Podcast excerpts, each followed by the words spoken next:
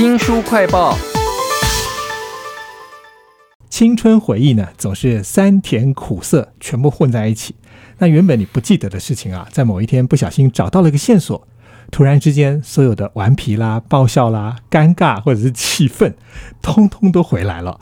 为您介绍知名作家领月的经典作品《鹿港少女》系列，第一集叫做《一年英班开学了》，而我们这一集主要要介绍的是第二集，也就是《再见了老三甲》。为您请到了领月的儿子林怡静，怡静你好。周先生您好，各位听众大家好。台湾其实非常擅长拍少年啦、校园啦、爱情的青春回忆哈，但这本《鹿港少女的再见了老三甲》，他讲的竟然是在日治时代结束之后发生一段非常有趣的事情。一开始他就有一个非常精彩的描写，说从小就读日文的女主角阿丁，她的成绩非常的优秀，在日本战败之后呢，她上了彰化女中，但是在学校里面一开始碰到的困难就是各种语言的那种纠葛，比如说他的老师都是。外省老师什么都是他听不懂的，在这段期间，台湾人有什么样的困境呢？OK，呃，我们上一集也有讲到哈，就是说我的母亲那一代是一个失语的世代，在家里都是在讲台语，小时候在学校都是用日语在上课，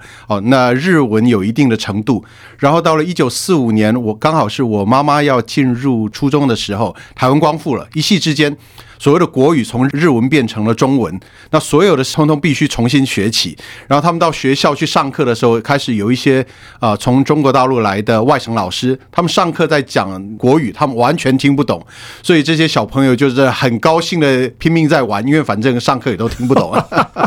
其实这个书里面的主角在他小学的时候是功课非常好的，是到了这个彰化女中就突然觉得哇我都听不懂，那我的功课大概也很难跟得上去了，有这样的焦虑在里头。然后书里面还有讲到说他的校长在训话的时候会讲到各位同秀，其实我这样讲大家你听不懂，但你只要想说他是一个山东腔或者什么外省腔，大家可以理解了。是，然后他讲到睡懒觉的 时候，是没有错。我我小时候也常常听我妈妈跟我的阿姨哈讲到这段故事，就是他们的外省的校长哈上台。第一次对同学训话，就跟同学讲说：“各位同学不要睡懒觉。”然后所有的台下所有的女学生都爆笑，因为觉得说奇怪，为什么这个女校长会讲这么粗野的脏话呢？因为他们是以台语 为生活语言的，是，所以听到那个睡懒觉就很不一样哈。在这本《鹿港少女》系列的第二集《再见了老三甲》，讲到的是青春的、哀伤的或热血的故事啊。那我想先讲一些爆笑的啦，比如说这一班呢，他们是学霸。好学生，但他们会去偷偷的拉那个校长专用的黄包车哦。我看到那个插图超好笑的，就是那个车子翻了，扶手呢整个翘起来，女学生被吊在上面下不来哈。然后后面有两个人坐在椅子上的女学生倒在地上啊，都起不来。这个图真的超爆笑的。还有哪一些让你觉得很爆笑的事吗？OK，呃，我觉得印象很深的就是他们抢车厢的事情啊，因为那时候我的母亲哈，她是住在鹿港，好，那在彰化市上初中。那时候他们放学以后就要去抢车厢哦，因为那个年代男女授受不亲哈。如果有一个车厢有一个彰化女中的学生进去了，那彰化中学的男生就不会进去。那如果有一个彰化中学的男生先进了那个车厢，那彰化女中的女同学就不会进那个车厢。那他们为了抢比较好的车厢呢，所以彰化女中就会派代表。那我妈妈常常就是那个代表，她就要冲在最前面一个，她去抢了一个车厢。她进去以后，那一整个车厢就是彰化女中的。哇，在当年那个。火车通勤的时代，男女有别，好就会变成这个样的情况，真的很难想象啊！《鹿港少女》的第二集啊，再见了老三甲里头还有超多漂亮的插图，这些插图我觉得都很有古朴的风味，就像我刚刚讲那个他们偷偷去坐校长的黄包车那件事情啦，你会觉得说线条画，但是却有一点像是版画的感觉。是呃，这些插画都是由国宝级的插画家曹俊彦先生所绘制的，在很久很久以前，我的母亲林月女士跟曹曹俊彦先生长期的合作，我妈妈写的很多书，那个童书类的书籍，很多都是由曹俊彦先生做的呃插图。那曹俊彦先生这些插图哈，真的是。风格非常的强烈，而且都是艺术品的等级。哦，那这次在重新出版这两本书的时候，我们特别去找到了曹俊彦先生，然后就取得他再度的授权。哇，其实里面的很多的插画，你都可以看出文字描写的那个场景跟气氛，甚至连表情，我觉得都画的非常的好。是，这是《鹿港少女》的第二集，再见了老三甲。那其实这个“老三甲”这个字眼啊，我觉得应该要特别解释一下，在故事里头是讲到说，他们本来是初三甲。就是初中，然后是三甲班，这个班因为。团结意识太强，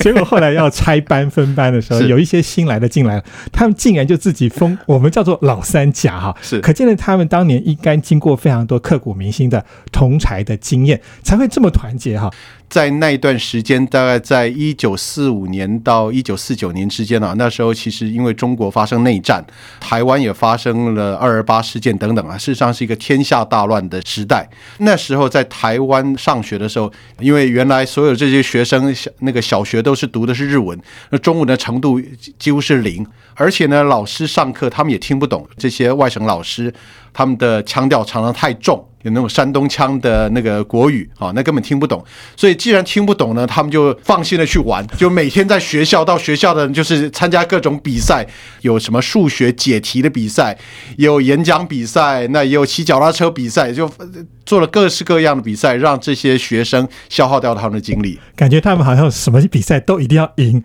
而且赢的方法也蛮有趣的。我觉得不算是作弊，但是是就是想尽办法。例如说那个解数学题的比赛，是他们好像先去问老师一个规则的诀窍，是，他们就去先去问老师说可不可以合作解题，就老师想说啊可以，那他们就合作，每两个人为一组，然后去解题。结果搞到对手班，他们就不服气，说：“哎，为什么老师没有跟我们讲这个规则啊？”这本《鹿港少女再见了老三甲》其实有很多这样子很有趣的故事，在书里面还有一个故事，我觉得算是一个高潮点，是也是后半段一个比较悲剧的一个起点，就是是他们班终于有一次输了。我觉得有一个场景印象超深刻的是，他们在班里面哭。外面其他的班在外面笑，是没有错 哦，因为可能是他们那时候太嚣张了啊。终于这个老三甲这一班哦，终于输的时候啊，乙班、丙班、丁班的学生啊，就在外面一直笑，一直笑，然后甲班的学生呢，就关在那个教室里面哭。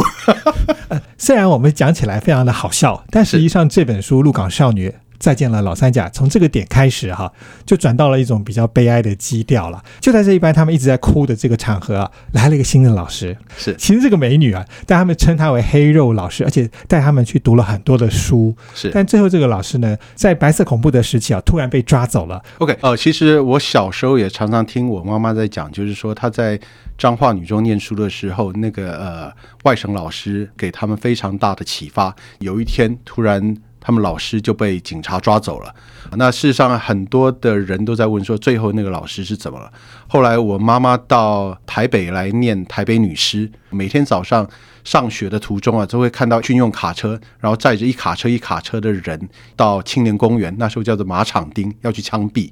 哦，那他们每天这样看也都习以为常。结果有一天他们放学的时候，他们看一下布告栏，上面有写说当天早上枪毙了什么人。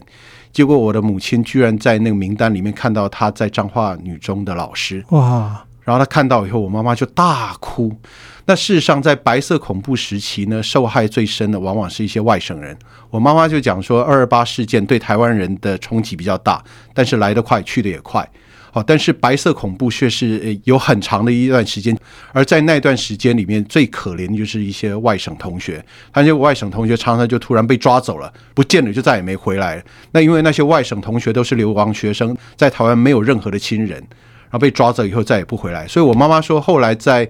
一九五零年代，当他在念台北女师的时候，其实他们本省级的同学反而是比较不害怕的，他每天就过他们生活，但是其实。那时候的外省同学，事实上才是真正受到白色恐怖的伤害。哇！林月的儿子林怡静竟然跟我们讲了一个在这一本书《鹿港少女再见了老三甲》之外的故事。书里面他们非常崇拜的这个女老师，最后还是被枪毙了啊！是。那在这个书里头，其实还有一段是他们那个老师也不是被抓第一次而已，之前也曾经被抓。然后那时候女学生们因为喜欢这个老师嘛，是想办法去救，甚至还跑到了警察局去问说我们可不可以进去送饭了。后来还有，甚至连家长都出来帮忙了。是。呃，在那个年代哈，就是说要做保哈，有一个事情叫做店保，就是有店面的人做保才算。哦，可是那时候从中国大陆来的外省老师，他在台湾完全没有任何的亲人，所以他犯了一些小罪，抓进去就没有人可以做电保。